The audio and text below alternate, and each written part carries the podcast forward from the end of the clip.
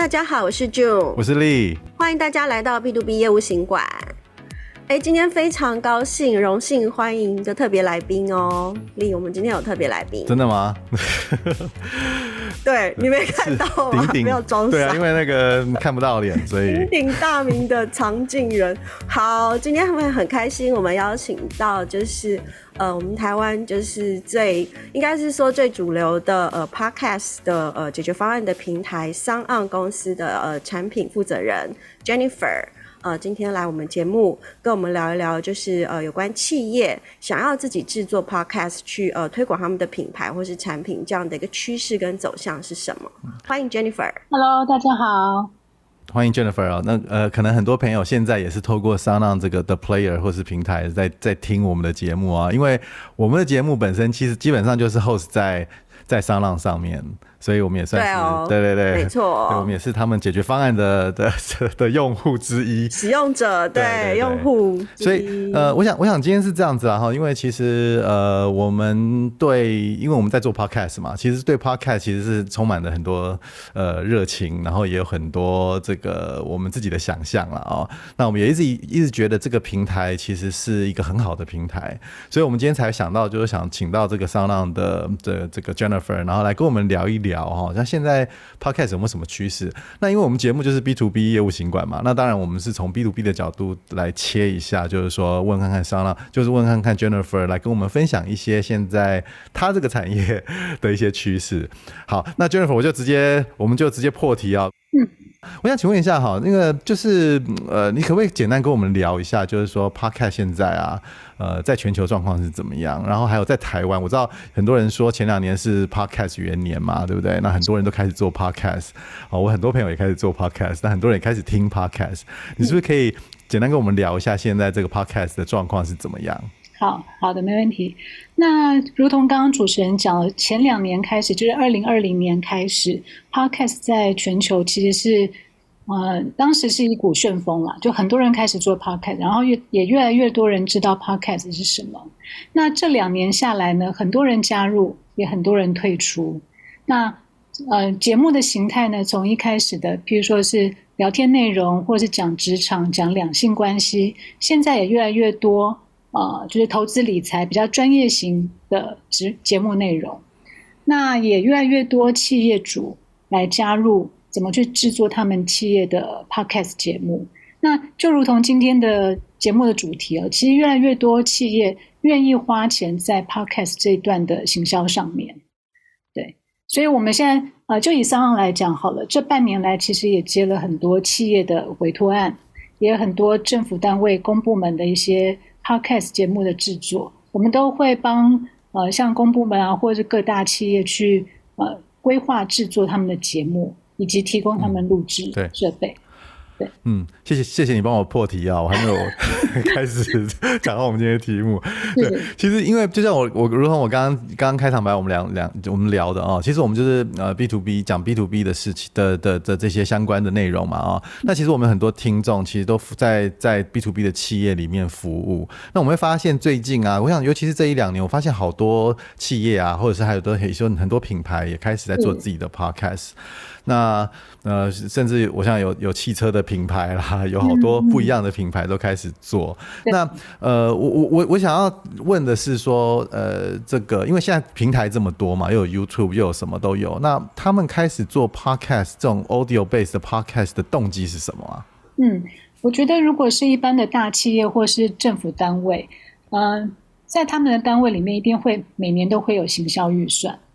那他们一定也会根据。现在市场上面的一些趋势跟呃主流或一些流行的行销方式去做一些改变，所以其实越来越多的企业主他们愿意把行销预算的一部分花在 Podcast 的的节目制作上。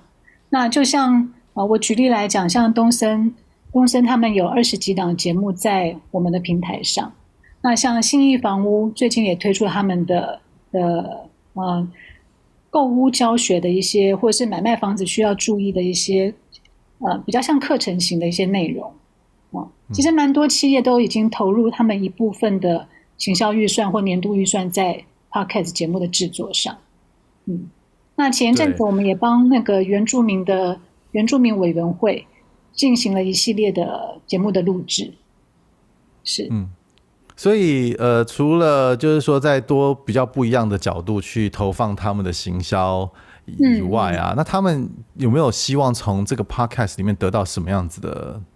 的回收是让他们建立品牌忠诚度吗？还是只是单纯的行销，就是品牌的经营？嗯，我觉得目前看起来还是品牌形象的经营居多。那如果是一些、嗯、呃像广告商的话，他们呃我印象中有蛮多厂商会去把他们的节目折扣码、商品的折扣码放在那个节目里面。嗯、那其实这个就可以去计算出他们的。Podcast 的成效大概如何？那但是其实还是蛮多是以行销或者是 branding 为主。嗯，对。那那你会建议就是说每个企业都要有自己的 Podcast 吗？那如果就是说一个中小型的企业，然后他是做呃，他他他他想要拥有自己的 Podcast，你会有什么样的建议？还有就是说他们需要注意哪些事情？好，其实企业要自制他们的 Podcast，我觉得找。专业的制作团队像我们一定是还蛮重要的，因为我们可以帮他们稍微分析跟呃利益规划、利弊的规划、呃利弊的分析，就是他们怎么去啊、呃、怎么去明更明确的知道他们录制的内容、他们录制的规划、他们要请多少主持人啊，或者他们有哪些节目的的素材，因为通常想要做 podcast 的人很多。但是事后他们录一录就呃放弃了，或是成效不好，对，其实还蛮多的。讲到这个，我我我插话一下，不好意思，对，就是你你们有没有统计过哈？这我一直也很好奇，嗯、就是说 Podcast 做一做，然后就不做，不更不不不不继续更新的，其实那个比例是多少？其实那个比例蛮高，但我现在手边刚好没有数字。我们有一个是停更率，对，那这个事后我可以就是会后我可以找一找给你。我们有停更率，啊、其实还蛮多，但是那些大部分都是怎么讲？我们可能是以三个月之后停更为对为标准吧。对，那那所以就是因为停更率如果很高的话，那是不是每一个企业都适合做这样子的 podcast？、嗯、还是就像你说的，当然就是说，就是委委托一个比较专业的组织来来来做。那这个东西是不是每个企业都适合，就是花精神或花心力下去做呢？嗯呃，以我目前的观察，如果那个企业它一直有持续的在做行销规划的话，其实不一定是呃数位行销，如果他呃不一定是 podcast 的行销，嗯、但是他如果有持续的投入在数位行销上面的话，我觉得他们成功的几率会稍微大一点，因为他们起码呃，假设他们已经投入数位行销两三年或三五年，他们大概知道数位行销上面会是怎么样一个投入，怎么样的规划。他需要去怎么样去衡量它的回收？就是如果说一个企业它是完全完全对于数位行销或者是那些呃社群的规划是完全陌生的话，那他们真的应该是呃需要失败几率会高稍微高一点。对，但是如果他的企业本来就是一直都有在投入，譬如说社群的规划啦，或者是网络行销啊等等。那他们切入的、嗯、切入，如果切入的时间点跟他们的具体的节目规划有有投入去去研究的话，其实它失败率就会比较低。了解。那那请问一下，比如说像呃，我们很多听众是 To B 的的公司啊、哦，那就做你如果要做企业，你要做 Podcast 的话，是 To C 的公司比较适合做，还是 To B 的公司比较适合做，还是都适合？其实我觉得都适合、欸。嗯嗯。嗯因为其实节目录制下去之后，还有一个很重要是，他要持续的去 marketing，对，他必须要呃去持续的去回收他每一个节目的 feedbacks，然后去做他下一次节目的修正，嗯，然后持续在他的粉砖啊，或者他的一些原本的一些行销通路上面的推广，持续的推广，我觉得是反而是最重要的。好，那 Jennifer，那其实因为我们的节目啊，其实呃，就是也在在平也在经营大概也两年左右了嘛。那我们其实一直都在商浪上面。那我们发现，其实不管在界面呐、啊，然后还有就提供的一些资源啊，你们似乎好像有这这一两年好像有一直有一些呃调整啊。那我知道好像最近甚至还有那个呃，比如说你会有安插那个什么片头的广告的这些功能啊。那你是不是可以简单跟我们聊一下，就是说呃，比如说商浪提供这些 Podcast 有哪些资源可我们可以用的，让想要自己做 Podcast 的企业或者是朋友，他们自己也可以也可以看看，就是说他们适不适合使用你们的平台这样子。哦，是的，呃，上大概在四月的四月底到五月初的时候推出了动态广告啊。那这个动态广告的精神其实就是让呃广告主可以很轻松的把他想要克制化呃条件的一些广告内容呃置入在。啊、呃，他希望去曝光的节目上，譬如说他想要曝光的是呃英语学习的广告，他就可以选择譬如说喜欢聆听教育的、喜欢聆听呃家庭学习的等等的类别，他去置入他的广告。那这个功能大概从上线到现在三个月，呃，我们已经嗯，就是透过动态广告赚取广告收入的总金额应该。呃，在上周还是上上周正式破百万了，对。那其实这个也是让呃整个 Podcaster 他们可以有一个更多元的被动收入啊、其实只要他们啊每个人可以在他的后台里面打开他的动态广告，那如果有配对到合适的类别的广告的话，就会自动置入到他的片头。嗯。哎，所以这个是怎么样？因为我顺便也那个、借借机问一下。所以我我发现，我像像我们也是上个月开始，呃，上个礼拜前前两个礼拜开始实验嘛，哈。那它其实就是说会在本每个平台其实都会切插入我们就是一个你们的动态广告嘛。嗯嗯。那如果今天我不想要这广告了，那我可以移除它吗？那你可以去后台把它那个勾勾勾掉，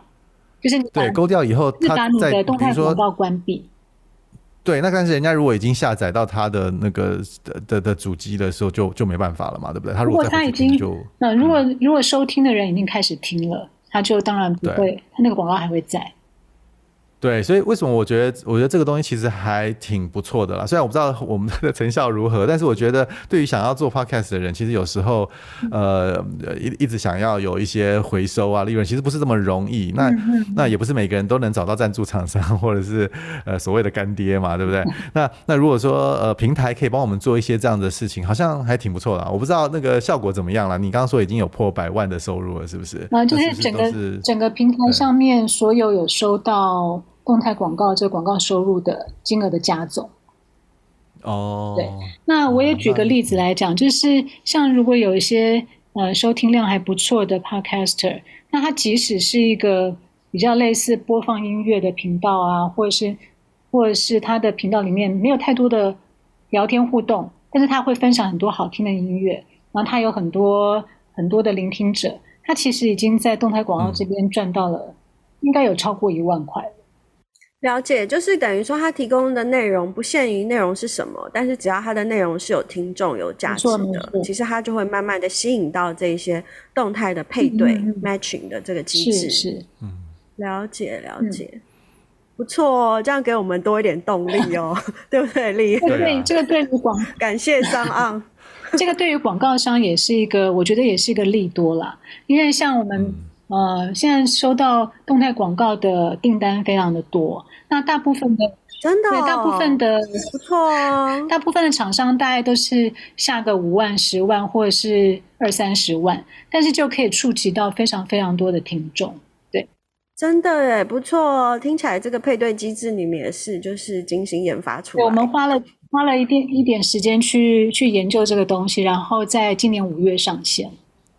对，所以我觉得这样子的功能呢、其实我就是就是我们 Podcast 很期待，就是平台能够做的事情啊。那就是我们听众搞不好也有一些，他们有也是广告主嘛，他们也想要做一些广告，他们也可以，而且而且还是一个 TA 比较相对精准的一个。一个投放机制嘛，对不对？就是你你想要，比如说我今天要做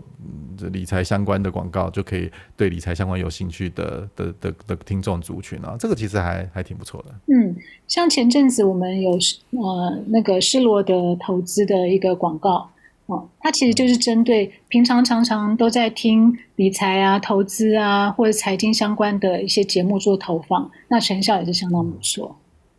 哦，不错，也欢迎他们来我们这边投放啊。没问题。好了，那这件事就麻烦 Jennifer。没问题，没问题。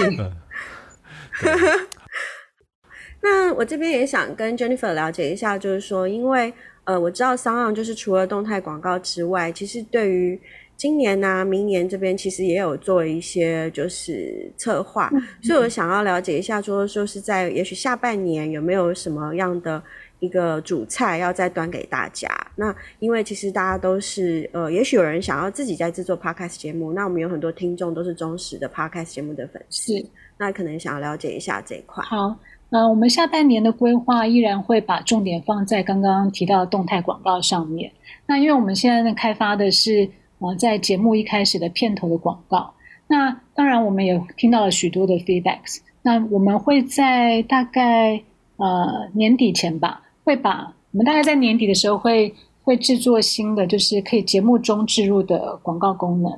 对，那因为有一些的 podcast 它的节目其实它比较。希望可以，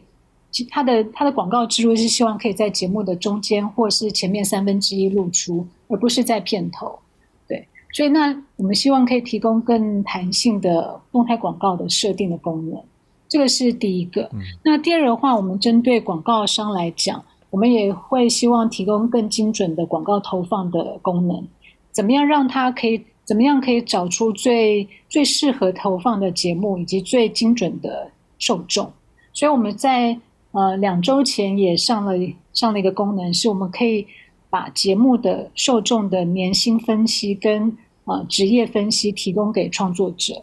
那举例来说，呃，譬如说你你可以看你的后台，你可以看呃创作者可以看从他的节目后台看到他的受众的年薪是坐落在高收入、中收入或是其他收入。或者是它的受众是来自于金融业比较多呢，还是制造业比较多，还是其他产业比较多？那这都是可以提供给呃，不管是创作者也好，或者是广告商也好，可以更精准的知道它的受众是分布在哪里。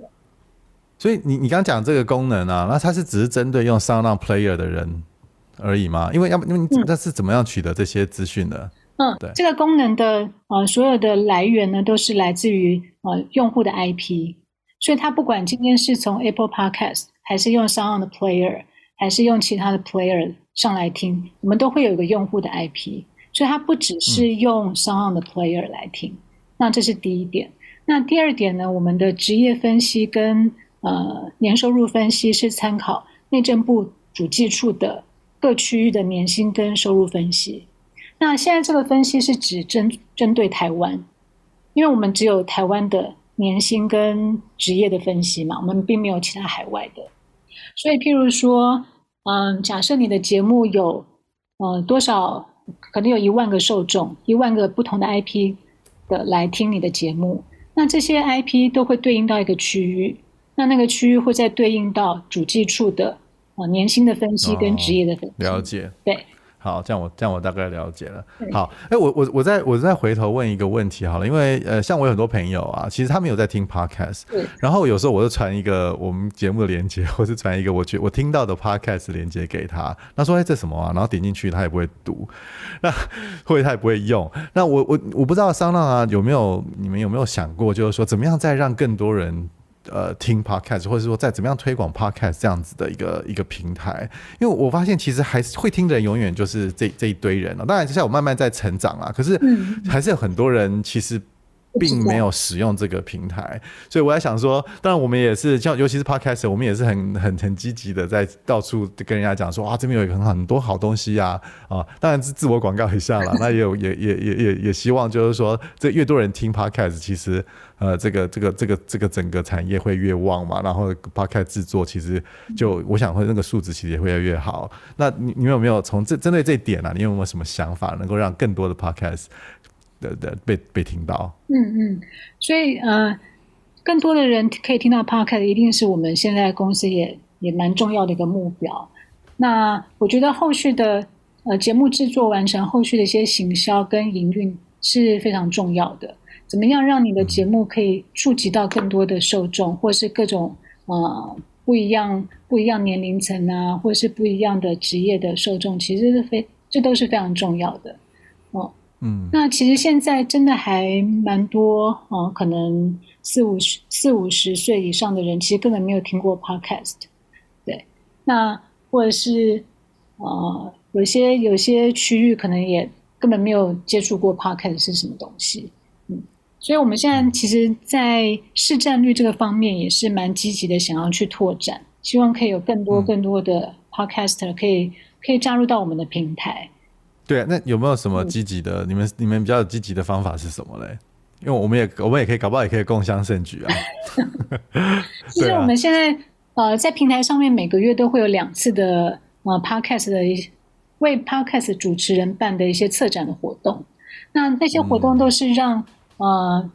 主持人跟粉丝可以有更多的互动互动跟交流的机会。对，嗯、那我们其实嗯。啊，我们公司其实也有呃一个业务团队在专门帮 Podcaster 在设计跟规划他们的一些呃业配的规划或是广告的规划。那也有行销团队在帮呃 Podcaster 在做行销上面的规划。对，嗯，好，了解，就是大家一起努力让更多人听 Podcast 吧，应该是这样子。我是觉得刚才 Jennifer 分享的这个目标，的确是我觉得是我跟丽这边也观察到，就是蛮蛮需要一个比较稍微比较强而有力的一个一个方式去推广，因为我觉得好像大家耳濡目染，然后口耳相传知道 Podcast，可是你真的去问人家说 Podcast 是什么，可能有一些真的你就说可能不论是有一点年纪啊，或是特定的族群，其实他们不知道，所以其实这一块真的是我跟丽这边。很期待能够看到一个更 strong 的一个活动的规划，嗯、因为其实我们也知道，其实你你不要，比如说好了，可能就是在某个很显著的地方，可能你们会有一个大型的广告，比如说捷运啊什么的。嗯、因为毕竟我觉得现在大家真的都用手机，就是用的太多了，所以其实你们真的有心去推的话，其实我觉得也不是一个很大的问题。嗯，你刚刚讲到捷运上的广告啊，应该在八月底吧。我们就会有一系列的公车广告。哎，不过我不确定你们这个节目什么时候播出哎、欸。不错啊。对啊，你是商业机密吗？你是怕那个 First Story 突然给你抢进去 插队吗？不会啦，他们如果愿意买一些公车广告，我觉得也不错了。对，那你们要你们要鼓励一下群策群力啊，鼓励一下在你们平台上面超过一年两年的的 podcaster 啊，然后每次对每天都有每每个礼拜都有周更的 这个这种这种人，周更的奖励 bonus，周更就是 可以，我觉得可以想一些机制啦，就大家一起来一起来，大家一起来拱这个事情，一起努力，我觉得会会很有效益。对，没错。那对，那 Jennifer，你有没有还有没有什么东西要补充或跟我们听众讲的？嗯嗯，因为现在听 Podcast 的年龄层啊，其实从十几岁到三四十岁都还蛮多，三十岁啦，对，十几岁到三十几岁，所以我觉得这个趋势，我觉得在在未来的一年两年内，应该会有一个蛮蛮明确的一个改变，蛮明确的一个呃具体的听 Podcast 的潮流呈现吧。板块移动吗？板块移动啊，应该算是。呃，它的消费模式吧，因为其实现在大部分的 podcast 还是免费居多嘛，大部分都还是免费的。嗯、那我看到国外或者是 Spotify 上面也有一些订阅制的服务啊，呃，订阅制的节目。嗯，Apple 也有，Apple 也有，对对对。那其实好的内容其实是需要呃观众的支持才可以延续的长久。对，所以我觉得未来这一两年。付费的习惯，或者是好的内容啊、呃，被更多人肯定，我觉得这是一个趋势了。对对，对是，嗯，对对，其其实我觉得，对 Podcast 其实跟很多内容行销的工具很像啊。其实我觉得，如果其实企业啊、嗯、想要做自己的 Podcast 啊，其实需要花点心力，然后要放最有价值的内容上去了。嗯，那这样子，我觉得其实就会更多人会听啊，更多人想要转账转。这个转传，那呃，自然就是 podcast 的那个普及率啊，或者是说会更多人会想要想要拥有或想要接触这样子的东西，对，嗯嗯，对啊，小小分享一个讯息啦，就是 Podcast 的普遍的完听率，就听完整集的完听率是比 YouTuber 还高的，所以其实它它的其实它表示了，就是听众对于 Podcast 的 focus 的程度是比 YouTube 还高的，所以它其实的啊、呃、广告效益啊，或者是呃经济效益，我觉得也是比。YouTuber 还呃 YouTube 还要再更更多一些，做更对，难怪、嗯、指日可待，难怪那些 YouTuber 都想要往那个 Podcast 这边靠哈，他们就多角化经营啊。是是是。那今天我们就很谢谢 Jennifer 呃给我们这么深入的分享。那我们也就是觉得我们很期待 SoundOn 在下一步可以带领我们这些 Podcaster 大家一起。呃，再更更认真的去，就是大家更努力的去经营这块的事情。好，谢谢。那今天谢谢 Jennifer，谢谢谢谢谢谢。谢谢